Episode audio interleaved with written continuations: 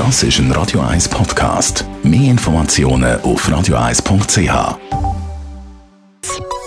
Der Konsumententipp auf Radio 1 präsentiert von comparis.ch, einem führenden Schweizer Internetvergleichsdienst. comparis.ch eine Sparsäule führen. Es geht nämlich darum, wie kann man pro Jahr mehrere hundert Franken bei sich daheim sparen.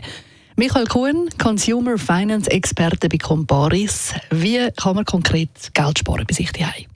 Es fängt schon am Morgen beim Duschen an. Hier gilt die Devise, kürzer duschen, weniger stark anlassen und vor allem weniger warm duschen. Damit spart man nicht nur Wasser, sondern damit schont man auch das Portemonnaie. Gut, da sagen die einen sich jetzt ohne lange Dusche am frühen Morgen, das geht gar nicht, da werde ich schon gar nicht wach. Also was gibt es sonst noch für Möglichkeiten, um Geld zu sparen?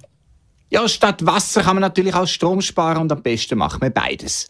Strom sparen kann man ganz einfach. Alle Geräte ausschalten, wo am Strom hängen, wo man nicht braucht und einmal mit einem Strommessgerät, die gibt schon für unter 20 Franken, mal nachschauen, wo die grössten Stromfresser in der Wohnung sind.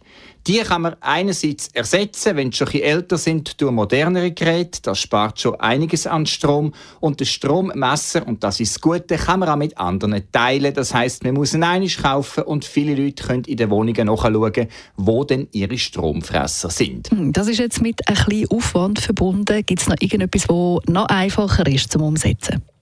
Ja, noch einfacher als das beim Strom. Wasser ist sehr einfach zum Sparen. Sind die ganzen Handy- und sonstigen Abos. Einfach mal schauen, was man für Abos hat, die so laufen. Vor allem Smartphone-Abos kann man immer sehr viel Geld sparen, in der Regel, wenn man anschaut, was braucht man eigentlich und was zahlt man. Häufig gibt es da günstigere Alternativen, vergleichen lohnt sich. Auch bei den Streamingdiensten, sei es für Musik oder sei es für Film, immer anschauen, was hat man dort für ein Abo, was braucht man eigentlich Lange nicht auch ein Gratis-Abo oder lange nicht einfach auch für einen Monat ein Abo zu nehmen oder für zwei und dann die Serie schauen, die man will und dann wieder auf Gratis umzuschalten. Gut, das sind jetzt drei Punkte. Wenn man jetzt die drei beachtet, lässt sich mit dem tatsächlich bis zu ein paar hundert Franken pro Jahr sparen? Ja, mit diesen Tipps lässt sich definitiv Geld sparen. Je nachdem, wie sparsam man so selber ist, kann man hier locker ein paar hundert Franken sparen. Und wenn es nicht beim Duschen ist, weil einem das sehr wichtig ist, dann sicher beim Strom oder auch bei den Abos. Danke vielmals. Michael Kuhn, Consumer Finance Experte bei Combaris. Geht es natürlich auch zum Namen. Das ist ein Radio 1 Podcast. Mehr Informationen auf radio1.ch.